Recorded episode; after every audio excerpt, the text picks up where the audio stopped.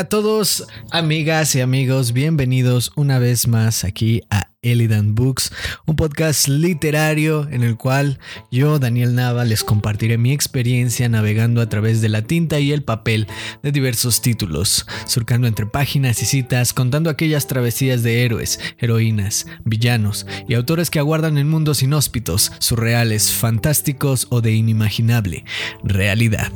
Sean todos ustedes bienvenidos aquí a Elidan Books una vez más y a esta segunda edición de eh, lectura en vivo. Eh, que les recuerdo estamos leyendo o estaremos leyendo en, esta, en este programa de hoy eh, nuevamente El Ruiseñor de Christine Hanna precisamente, bueno, para ser más precisos, los capítulos 4 al 7.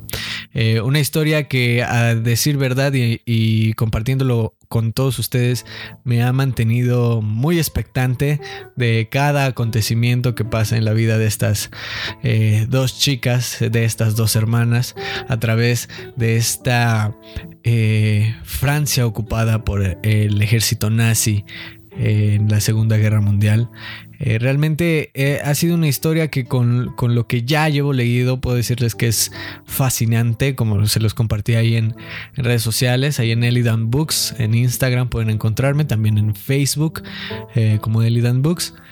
Ya, ya les compartía que es fascinante, realmente una historia muy muy detallada, la narración te...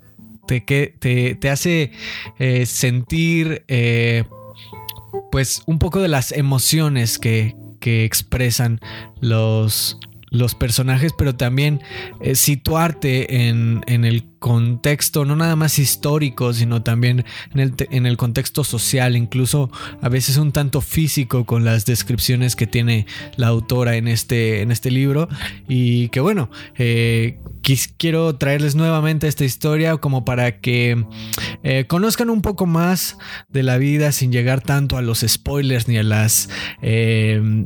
Ni a, los, a las partes más importantes o al clímax en torno de la narración. Seguimos con los primeros capítulos de, de esta historia, de esta novela pero que eh, pues bueno, justamente quiero dejarles este buen sabor de boca, que se queden un poquito con, con el misticismo de qué pasa eh, más adelante en la historia. Y bueno, para ello eh, quiero leerles estos tres capítulos, continuar estos tres capítulos, perdón, la historia a partir de estos tres capítulos, más o menos de donde nos quedamos la edición pasada. Y bueno, vamos a continuar con esto que se llama El Ruiseñor de Christine Hanna.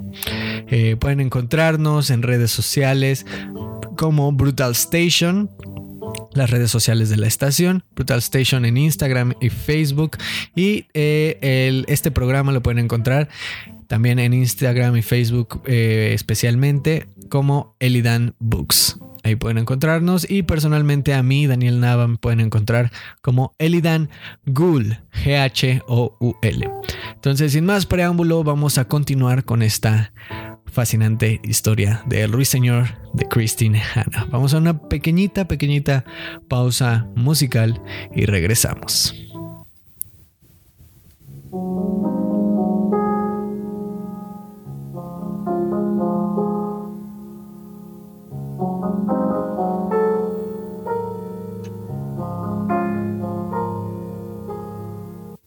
Isabel se tumbó en una manta en la hierba fragante con un libro. En algún lugar cercano una abeja zumbaba afanosa en una flor. Entre tanto silencio sonaba como una diminuta motocicleta. Era un día de calor abrasador.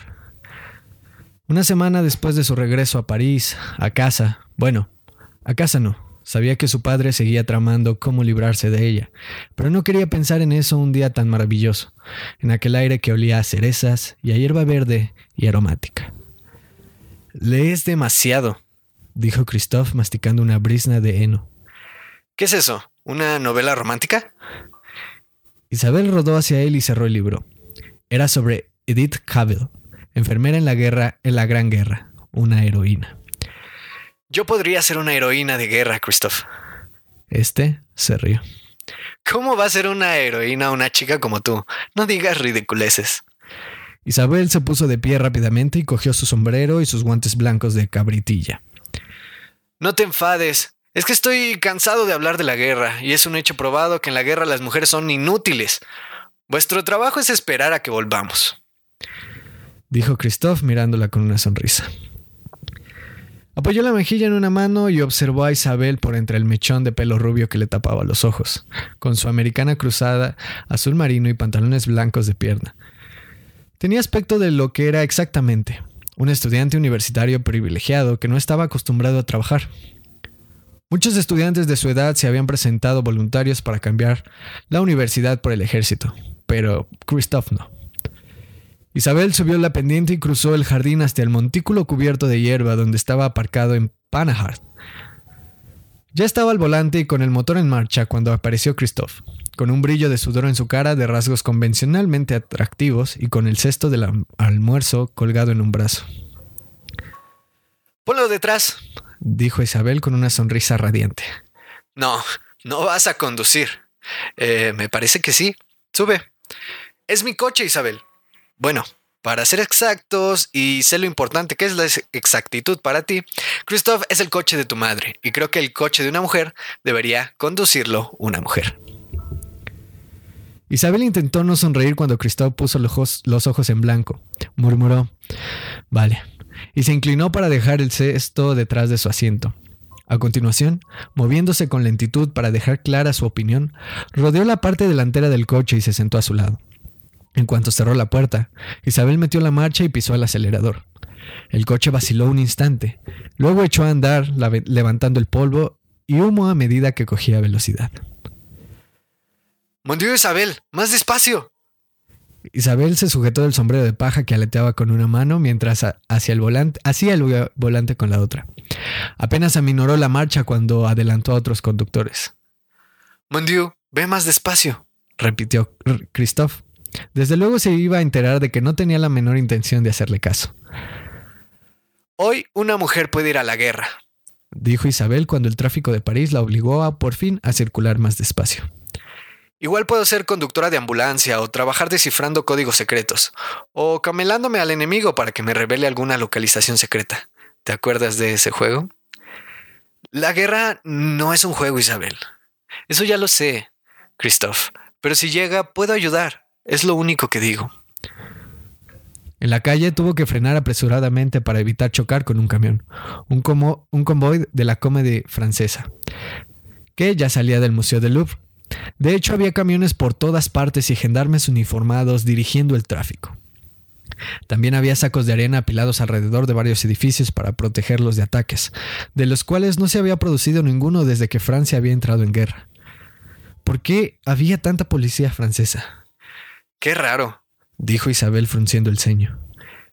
Christophe alargó el cuello para ver qué pasaba. ¿Están eh, sacando tesoros del Louvre? Isabel vio un hueco en el tráfico y aceleró. Enseguida tuvo la puerta, estuvo en la puerta de la librería de su padre y aparcó. Le dijo adiós a Christophe con la mano y entró en la tienda.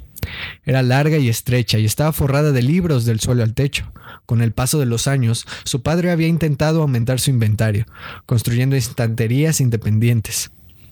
El resultado de sus mejoras era un laberinto. Los pasillos conducían a un lado y a otro, enmarañándose más y más. Al fondo del todo se encontraban los libros para turistas. Algunos pasillos estaban bien iluminados, otros se hallaban en sombras. No había suficientes puntos de luz para iluminar cada rincón pero su padre conocía cada título en los estantes. Llegas tarde, dijo levantando la vista de su mesa situada al fondo. Hacía algo con la prensa, probablemente imprimía uno de sus libros de poesía que nadie compraba. Sus dedos romos estaban teñidos de azul. Supongo que los pretendientes son más importantes que el trabajo. Isabel se sentó en la banqueta que había detrás de la caja registradora. En la semana que llevaba viviendo con su padre, se había esforzado por no contestar a sus provocaciones, aunque tanta docilidad la consumía. Golpeó el suelo con el pie, impaciente. Palabras, frases, excusas clamaban por ser, por ser expresadas en voz alta. Era difícil no decirle cómo se sentía, pero sabía que la quería lejos de allí, así que se mordió la lengua. ¿Oyes eso? Dijo su padre al cabo de un rato. ¿Se había quedado dormida? Isabel se enderezó y no había ido a su padre acercarse, pero ahora estaba a su lado con el ceño fruncido. Desde luego se oía un, un ruido raro en la tienda. Del techo caía polvo. Las estanterías se zarandearon ligeramente, emitiendo un sonido parecido a un castañido de dientes. Numerosas sombras empezaron a pasar por delante de los dos escaparates de cristal plomado de la entrada. Cientos y cientos de ellas. ¿Gente? ¿Tanta? Papa fue hasta la puerta. Isabel se bajó del taburete y le siguió. Cuando abrió la puerta, vio a la multitud que corría calle abajo, inundando las aceras. Pero, ¿se puede saber? murmuró papá. Isabel lo dejó atrás y abrió paso entre el gentío. Un hombre chocó con ella con tanta fuerza que la hizo tambalearse y ni siquiera se disculpó. Pero había todavía más gente corriendo. ¿Qué es esto? ¿Qué, qué está pasando? Preguntó Isabel a un hombre rubicundo y jadeante que intentaba separarse de la multitud. Los alemanes están entrando en París, dijo. Hay que irse. Yo estuve en la Gran Guerra. Sé lo que... ¿Los alemanes en París? Eso es imposible, resopló Isabel. El hombre echó a correr avanzando en zigzag y abriendo y cerrando los puños a ambos lados del cuerpo. Tenemos que irnos a casa, pensó Isabel. No puede ser. Lo peor siempre puede ser, dijo Papa sombrío. No te separes de mí, añadió avanzando hacia la gente. Isabel nunca había visto un pánico colectivo como aquel. Por toda la calle se encendían luces, arrancaban motores de coches, se cerraban puertas de golpe. Las personas se gritaban las unas a las otras y alargaban los brazos en un intento por no perder el contacto en el desconcierto reinante. Isabel no se separó de su padre. El caos en las calles les obligaba a ir despacio. Los túneles del metro estaban demasiado atestados para circular, así que tuvieron que hacer todo el camino andando. Cuando llegaron a casa, había anochecido. Ya en el edificio de apartamentos, su padre necesitó dos intentos para abrir el portal, pues le temblaban las manos. Una vez dentro, ignoraron el ascensor desvencijado y subieron deprisa los cinco pisos de escaleras hasta el apartamento. No enciendas las luces, dijo su padre. Isabel le siguió al cuarto de estar, luego fue hasta la ventana y descorrió la cortina opaca para mirar la calle. De lejos llegaba un zumbido. A medida que aumentaba la ventana, ah, la ventana tembló y tintineó igual que el hielo en un vaso. Oyó un potente silbido, solo segundos antes de ver el escuadrón negro en el cielo, como pájaros volando en formación. Aeroplanos. Boches, susurró su padre. Alemanes. Aviones alemanes sobrevolando París. El silbido aumentó de volumen, se transformó en un chillido de mujer y a continuación, en alguna parte, quizás en el segundo arrodisment, pensó, estalló una bomba. Con un resplandor de luz brillante y sobrecogedora y algo empezó a arder. Sonaron las sirenas antiaéreas. Su padre corrió las cortinas y guió a Isabel fuera del apartamento, hacia las escaleras. Todos los vecinos hacían lo mismo. Bajaban las escaleras llevando abrigos, bebés y mascotas hacia el vestíbulo. Y, después, por unas escaleras tortuosas de piedra que conducían al sótano, se sentaron todos muy juntos en la oscuridad. El aire apestaba a moho, a olores corporales y, por supuesto, a miedo. Ese era el hedor más penetrante de todos. El bombardeo continuo continuó largo rato, chirriando, zumbando. Las paredes del sótano temblaban y del techo caía polvo. Un bebé rompió a llorar y no hubo manera de calmarlo. Que se calle ese niño, por favor. saltó alguien. Lo intento, Monsieur. Está asustado. Sí, claro, como todos. Después de lo que pareció una eternidad, se hizo el silencio. Era casi aún peor que el ruido. ¿Qué quedaría de París? Cuando sonó la sirena que anunciaban que había pasado el peligro, Isabel estaba entumecida. Isabel, Isabel. Quería que su padre le hiciera un gesto, la tomara de la mano y la consolara, incluso aunque fuera un instante, pero él le dio la espalda y empezó a subir las escaleras serpenteantes y sin luz del sótano. En el apartamento, Isabel fue directo a la ventana y miró entre las cortinas buscando la Torre Eiffel. Seguía ahí, alzándose sobre una nube de espeso humo negro. No te quedes cerca de la ventana, dijo su padre. Isabel se volvió despacio. La única luz de la habitación era la de la linterna de su padre, un mísero hilo amarillo en la oscuridad. París no caerá, dijo su padre. Su padre no dijo a su padre. Su padre no contestó y frunció el ceño. Isabel se preguntó si estaría pensando en la gran guerra y en lo que había vivido en las trincheras. Quizás su herida volvía a dolerle en solidaridad con un sonido de las bombas cayendo y los silbidos en las llamas. Vete a la cama, Isabel. Pero, ¿cómo puede alguien dormir en un momento así? Su padre suspiró. Pronto aprenderás muchas cosas y que esas cosas son posibles.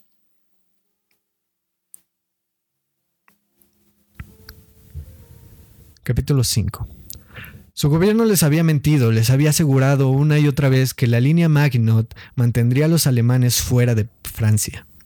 Puras mentiras. Ni el hormigón, ni el acero, ni los soldados franceses podían frenar el avance de Hitler, y los representantes del gobierno habían huido de París como ladrones en plena noche.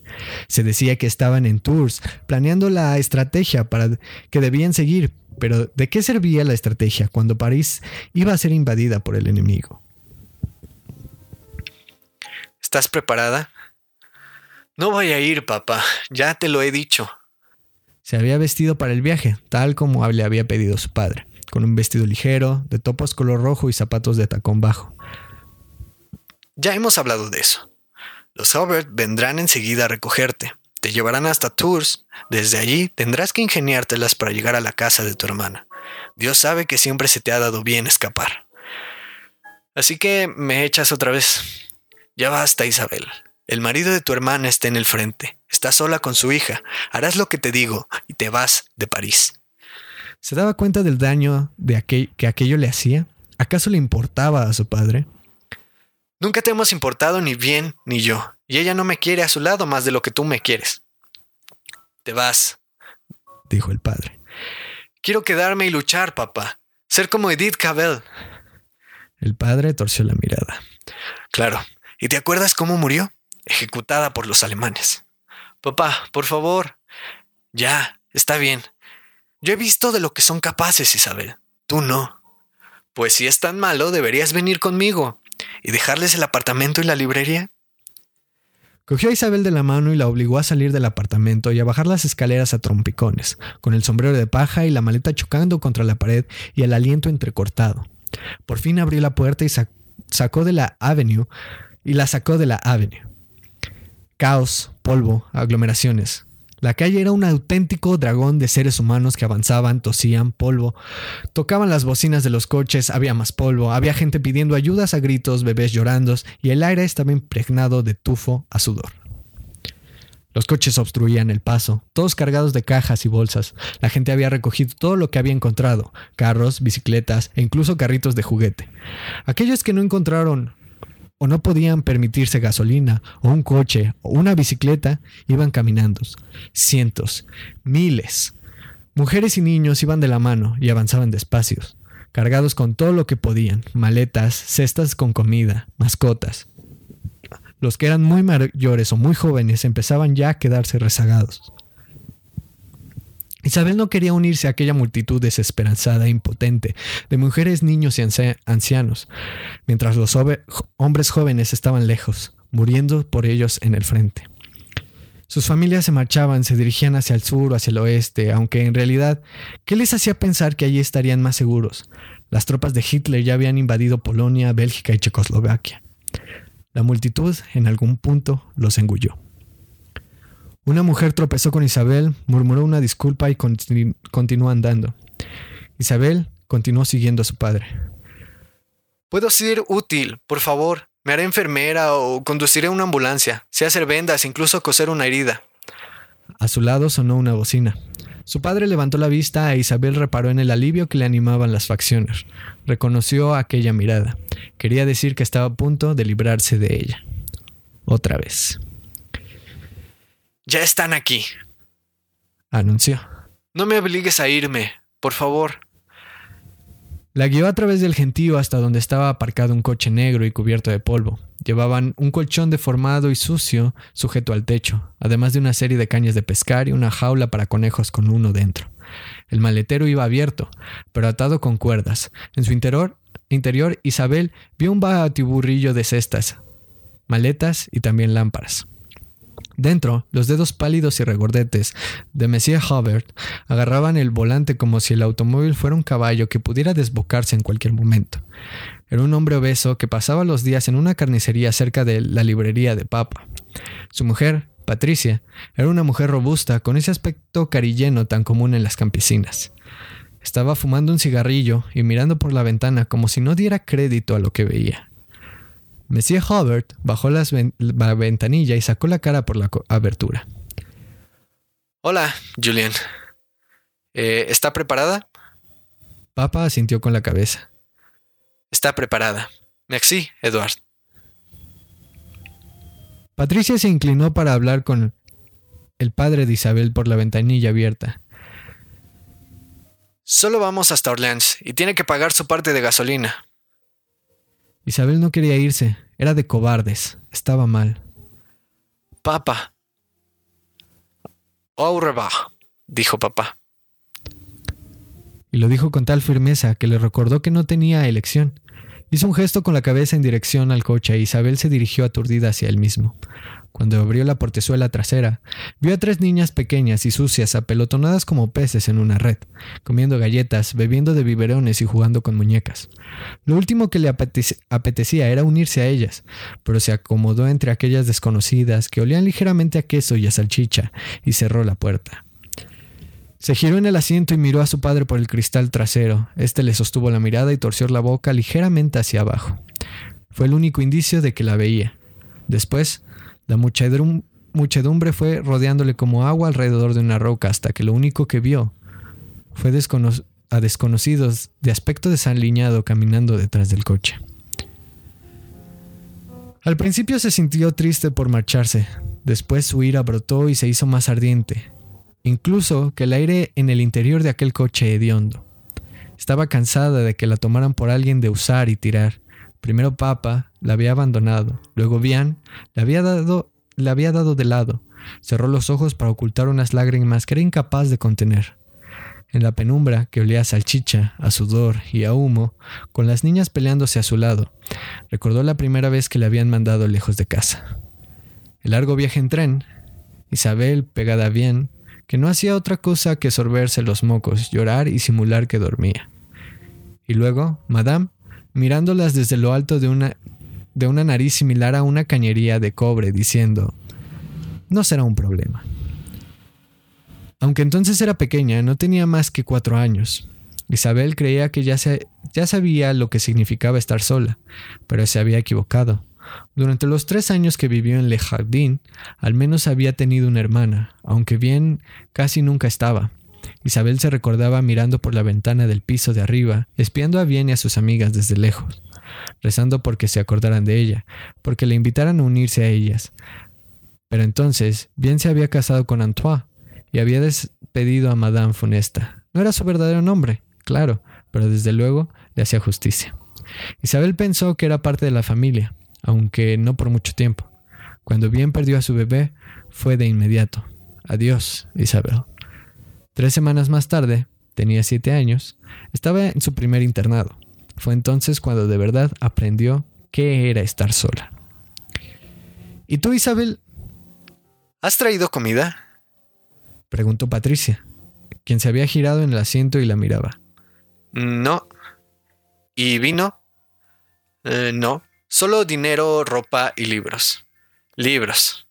Claro, serán de gran ayuda. Isabel se puso a mirar de nuevo por la ventana. ¿Qué más equivocaciones habría cometido ya? Pasaron las horas, el coche avanzó con la lentitud hacia el sur. Isabel agradeció el polvo, cubría la ventana e impedía ver el panorama terrible y desolador. El coche avanzó y a continuación se detuvo bruscamente. Isabel se golpeó con el asiento de adelante. De inmediato las niñas se pusieron a llorar y a llamar a su madre.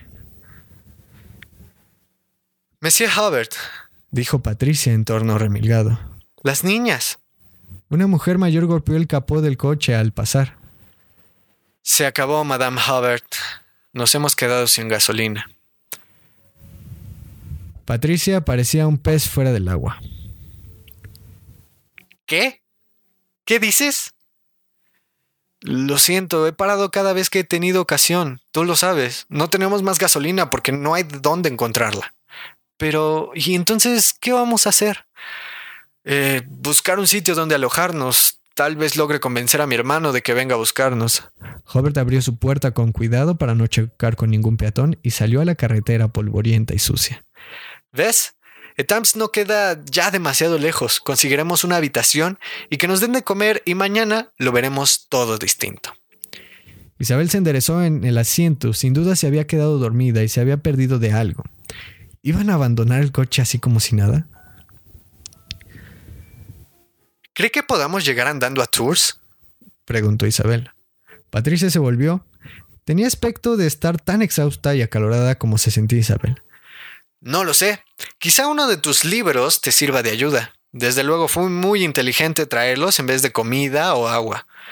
Vamos, niñas, fuera del coche. Isabel agarró la maleta que se encontraba a sus pies. Estaba muy encajada y le costó bastante esfuerzo sacarla.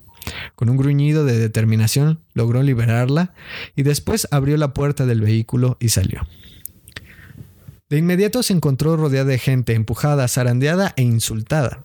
Alguien trató de quitarle la maleta de un tirón, peleó por ella, se negó a soltarla, mientras la sujetaba contra su cuerpo, pasó una mujer a su lado empujando una bicicleta cargada con sus posesiones. La miró impotente con ojos oscuros que revelaban agotamiento. Alguien más chocó con Isabel y ésta dio un traspiés y perdió el equilibrio. Solo la masa de cuerpos que tenía delante la salvó de caer de rodillas en el polvo y la tierra. Oyó a la persona que tenía al lado disculparse y disponía a contestarle cuando se acordó de los Hubbard. Se abrió paso hasta el otro lado del coche llamándoles. Monsieur Hubbard. Monsieur Hubbard. No hubo respuesta, solo el incesante sonido de pisadas en la carretera. Llamó a Patricia, pero su grito se perdió en el retumbar de tantos pies. La gente la empujaba, la apartaba para seguir avanzando. Si caía de rodillas, la pisotearían y moriría allí, sola en aquel tumulto de compatriotas. Isabel siguió caminando cuando horas más tarde cayó la noche. Le dolían los pies. A cada paso que daba notaba una ampolla nueva. El hambre caminaba a su lado, dándole pequeños codazos dolorosos e insistentes. Pero, ¿qué podía hacer? Había hecho la maleta para ir a visitar a su hermana, no para un éxodo sin fin.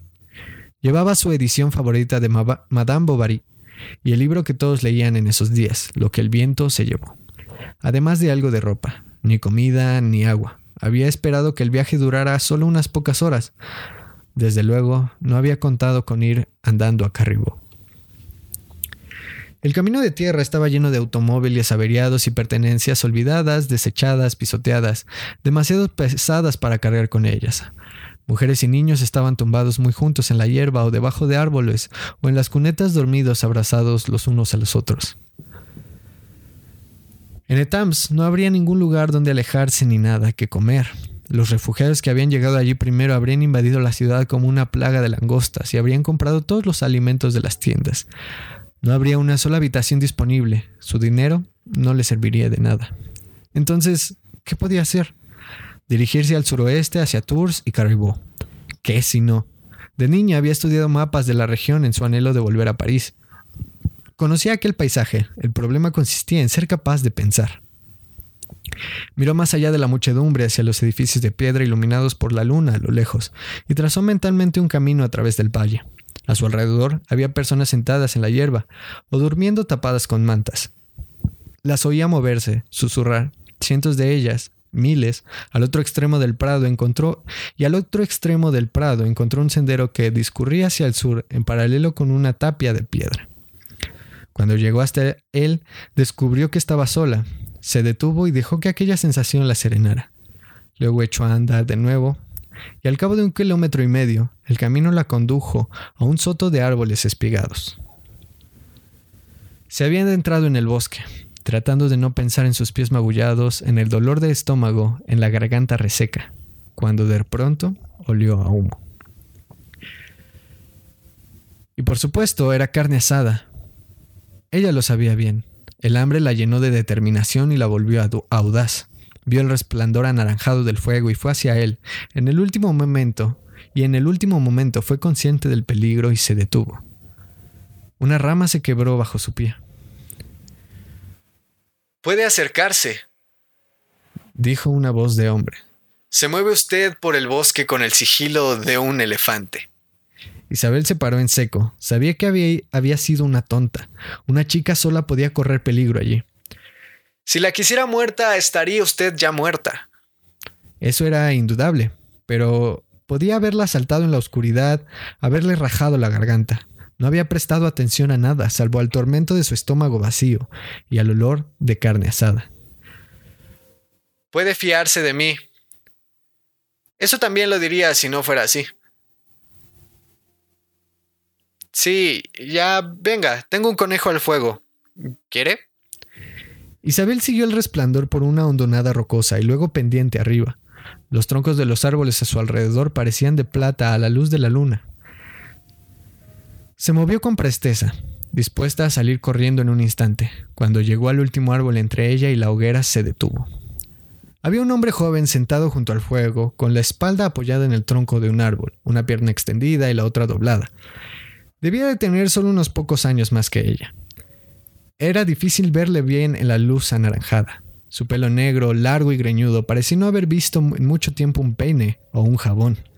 Y sus ropas gastadas y remendadas le recordaron a Isabel, a los refugiados de guerra que habían recorrido no, no hacía tanto París, recogiendo cigarrillos, trozos de papel y botellas vacías, mendigando monedas o ayuda. Tenía el aspecto pálido y enfermizo de alguien que nunca sabía cuándo iba a comer. Y, sin embargo, le estaba ofreciendo comida. Espero que sea usted un caballero, le dijo desde la oscuridad. el joven río. Sí, ya me imagino. Isabel caminó hasta la luz de la hoguera. Siéntese, dijo el hombre. Se sentó frente a él en la hierba.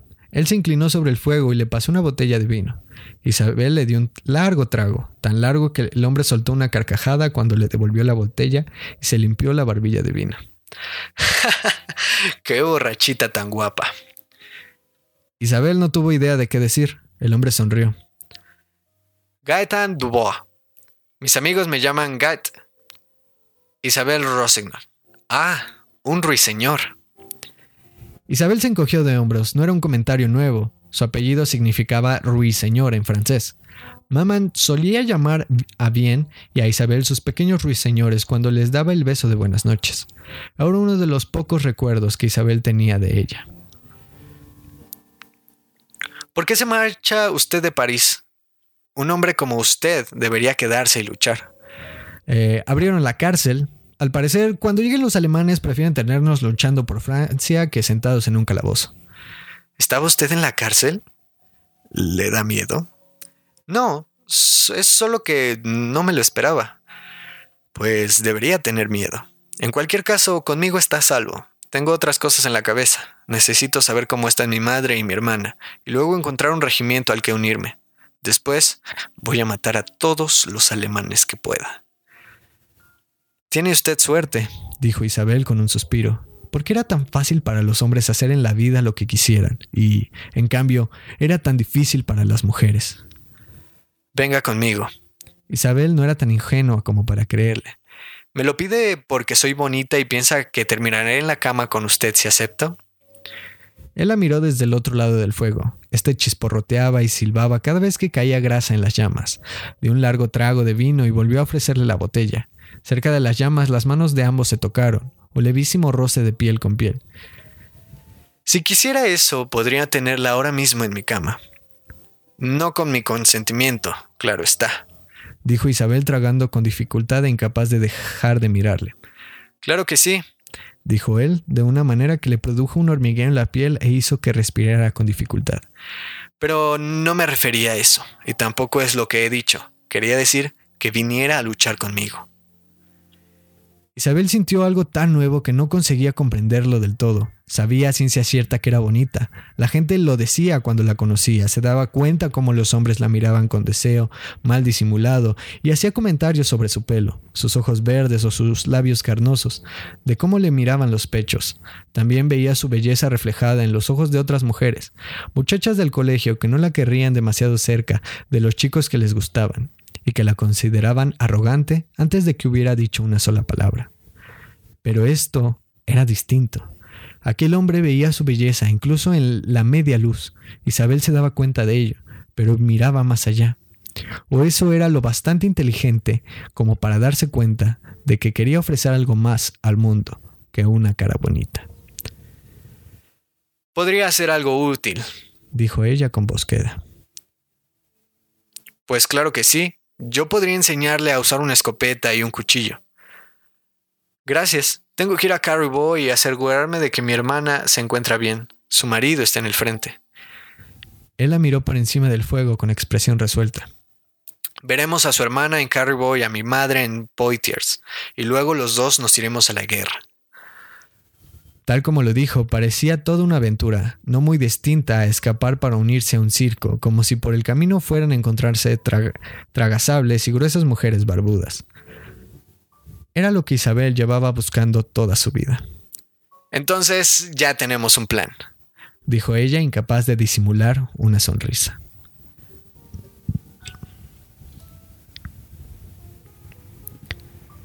Capítulo 6 a la mañana siguiente Isabel se despertó y contempló la luz del sol dorado, dorando las hojas que susurraban sobre su cabeza.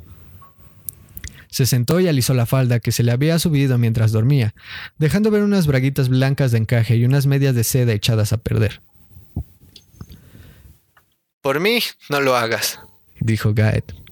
Isabel miró a su izquierda y se dio cuenta de que Gaet se acercaba. Por primera vez lo vio con claridad. Era desgarbado, flaco, como un signo de admiración, y vestía ropas que parecían salidas de un barril de la beneficencia. Una gorra raída dejaba que se asomara parcialmente una cara sin afeitar, de facciones marcadas. Tenía cejas anchas, barbilla pronunciada y ojos hundidos color gris con espesas pestañas. Su mirada era tan afilada como su mentón y transmitían una suerte de limpia avidez. La noche anterior, Isabel había pensado que era su manera de observarla. Ahora entendía que era la forma que tenía de contemplar el mundo. No le daba miedo en lo absoluto. Isabel no era como su hermana, bien, que se dejaba arrastrar con facilidad por el temor y el, nerviosismo, pero tampoco era tonta. Si iba a viajar con aquel hombre, más le valía dejar claras unas cuantas cosas. Así que has estado en la cárcel, dijo. Y él la miró y levantó una ceja oscura como diciendo, ¿ya empiezas a asustarte? Una chica como tú no lo entendería. Podría decirte que me encarcelaron a lo Jean Valjean y parecería romántico. Era de la clase de cosas que Isabel llevaba oyendo toda su vida. Se debía a su aspecto físico, como la mayoría de los comentarios burlones de que era objeto. Una chica rubia tenía por fuerza que ser superficial y corta de entendimiento. ¿Estabas robando entonces para dar de comer a tu familia? Él esbozó una sonrisa ladeada que le torcía el gesto, pues una de las comisuras de la boca se levantaba más que la otra. Eh, no. ¿Eres peligroso? depende. ¿Qué opinión tienes de los comunistas? Ah, entonces eras un preso político. Algo así. Pero como te he dicho, una chica bonita como tú no sabe nada de lo que es sobrevivir. Te sorprendería la cantidad de cosas que sé, Gaetan. Hay muchas clases de cárceles. No me digas. ¿Y cómo lo sabes? Dime primero qué delito cometiste. Tomé cosas que no me pertenecías. Pertenecían. ¿Contesta eso tu pregunta? Ah, un ladrón. Y entonces te atraparon. Evidentemente.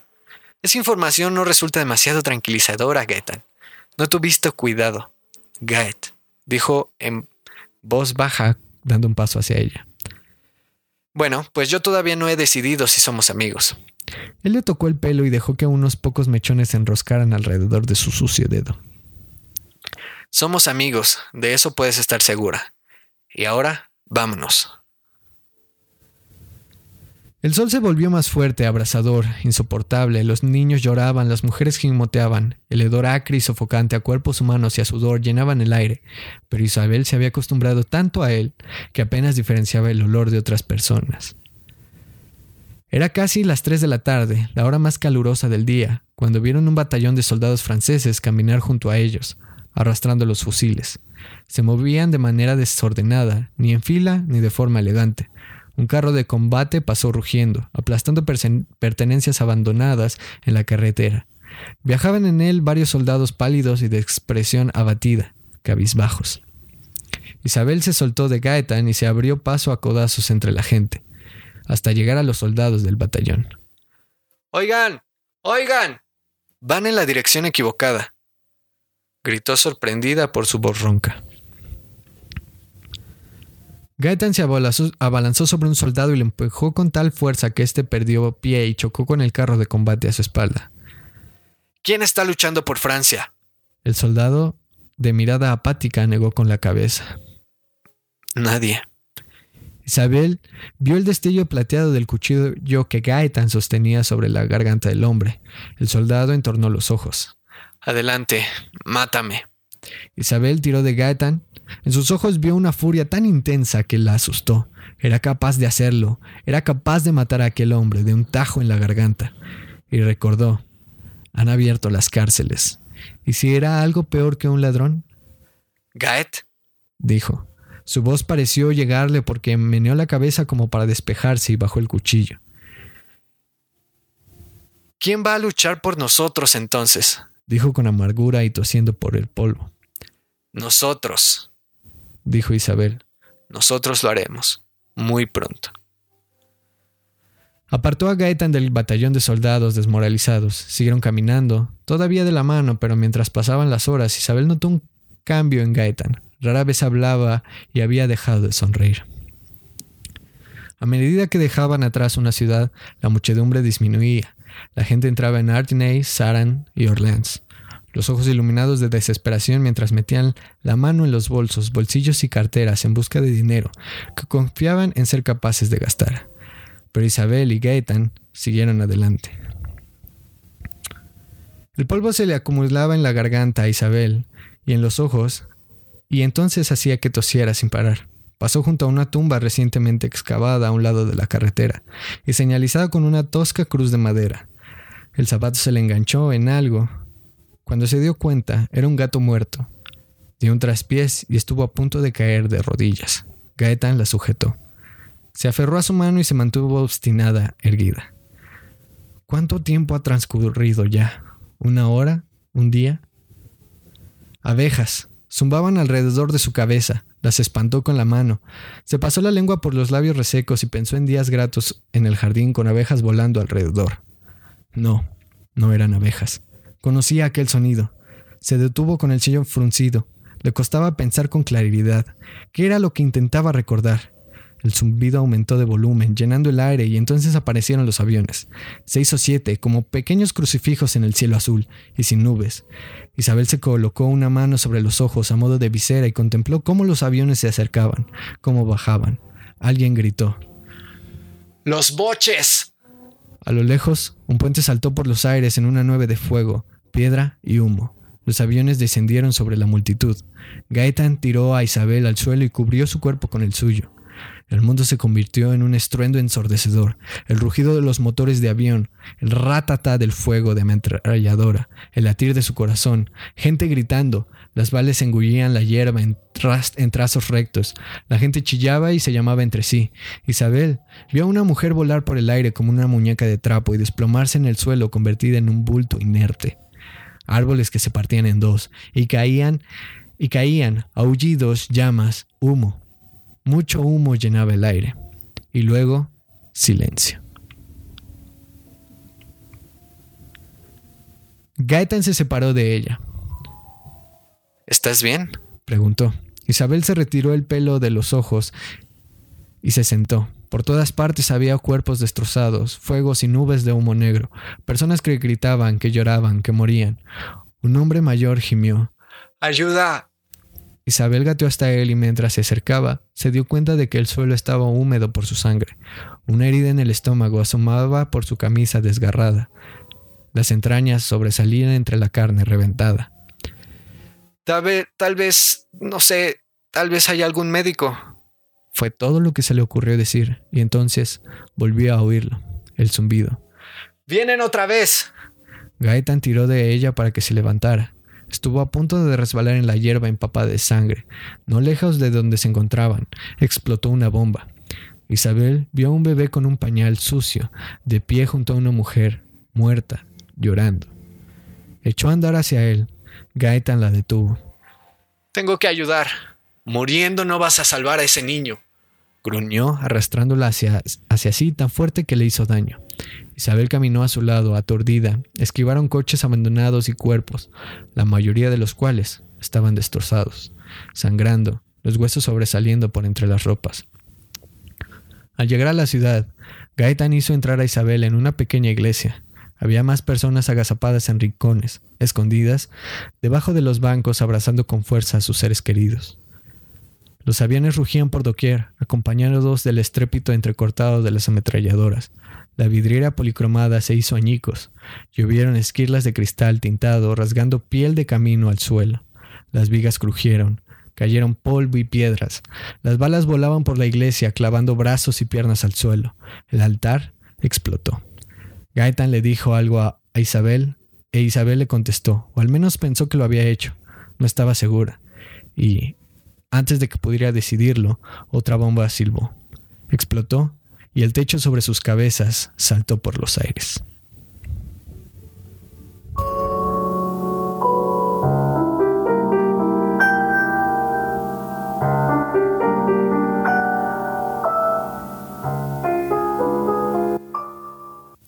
Y bueno amigos, eh, de esta forma terminamos el capítulo del día de hoy, en el capítulo 6 del Ruiseñor de Christine Hanna. Eh, bueno, antes que nada, una, una disculpa, eh, debido a cuestiones de tiempo no hemos podido continuar con el séptimo capítulo. realmente me gustaría también dejarlo a, final de este capítulo precisamente por este, este suspenso de qué pasará con Isabel después de que explota esa bomba en medio de, la iglesia. Y pues nada, realmente eh, no sé ustedes qué opinen de esta historia ustedes que nos están escuchando aquí a través de mixlr.com. Me gustaría conocer sus opiniones, si ya leyeron esta novela, si no la, han leído, si han estado aquí con nosotros en Brutal Station, en Elidan Books, qué les ha parecido estos, estas lecturas y cómo va la historia hasta, hasta el momento. En lo personal, ya, ya se los decía, me gusta mucho la narración que tiene Christine Hanna. Creo que es muy, muy digerible la lectura, pero también es eh, muy detallada, muy descriptiva. Entonces, eh, a decir verdad, a mí me gusta mucho este, tipo de, redacciones, de narraciones que son muy descriptivas, que toman un elemento de, del entorno, por decir de, de, alguna manera, y lo describen eh, bastante bien, ¿no? A lo mejor no es tan detallista Christine Hanna, pero sí es muy descriptiva y que incluso leyendo eh, pues esta parte final del capítulo 6 me remonta a uno de mis libros bélicos favoritos que es eh, Sin novedad en el frente, eh, escrito por Eric María Remarque. Eh, también recomendado ampliamente si ustedes les gustan estos títulos bélicos o este tema bélico. Es un libro que pues justamente narra la historia de algunos personajes, algunos hombres en el frente de batalla de la Segunda Guerra Mundial y cómo a veces se vuelve tan tortuoso eh, estar en las líneas frontales, ¿no? Entonces, pues otra lectura ampliamente recomendada y que justamente me recuerda mucho a este, a este libro por la descripción, eh, si bien no es tan cruda como en eh, Sin novedad en el frente, sí es muy descriptiva en cuanto a las emociones o sentimientos que tienen algunos personajes. A decir verdad, yo lo estoy disfrutando mucho. Eh, ya he adelantado bastante de este libro y bueno, quería compartirles esta, esta parte de la historia y yo no tenía planeado, sinceramente, hacer otra edición de esta lectura en vivo, esta lectura para ustedes del Ruiseñor, pero dadas las circunstancias de tiempo, lo voy a hacer para todos ustedes y con eh, pues algunos capítulos. Vamos a terminar el capítulo séptimo, que es eh, creo que uno de mis favoritos hasta el momento. Y pues a continuar quizás el octavo capítulo y pues los dejaré ahí con un poco de misterio, con un poco de suspenso para que pues se animen a leer este fascinante libro, esta fascinante novela de ficción histórica. Y bueno, sin más que agregar en este capítulo de hoy. Yo les agradezco a todos por estar aquí eh, en Elidan Books. Gracias, gracias por escuchar este espacio sonoro literario. Eh, también gracias por seguir las redes en Elidan Books en Instagram o Elidan Books en Facebook. Muchas gracias. También eh, pues yo les invito a seguir las redes de la estación. Brutal Station en Instagram y Facebook. Y bueno, también que se sumen aquí a la comunidad de mixlr.com, donde pues ya somos bastantes, ya somos bastantes aquí compartiendo no nada más en este programa, sino también en Brutal, en Bands Under My Lens, eh, en los comentarios pueden registrarse, es totalmente gratis aquí en mixlr.com, la señal de Brutal Station. Nuevamente, muchas gracias a todos ustedes por escuchar. Esto fue Elidan Books, el ruiseñor de Christine Hanna. Y nos estamos escuchando en una emisión futura el siguiente eh, viernes, eh, este jueves no tendremos emisión, pero el viernes estaremos por ahí. Y si se perdieron de estas transmisiones, eh, no olviden que pueden escuchar también el podcast aquí en mixlr.com, diagonal Brutal Station, diagonal Showreel, o también en Spotify pueden encontrar el podcast de Elidan Books, asimismo como Elidan Books, y estarán estas dos lecturas en vivo, o estas dos lecturas de ustedes para ustedes. Y pues nada, muchísimas gracias. Yo me voy sino antes recordarles que no todo lo que brilla es oro, ni todo aquel que está perdido, que esté vagando está perdido. Muchísimas gracias y hasta la próxima.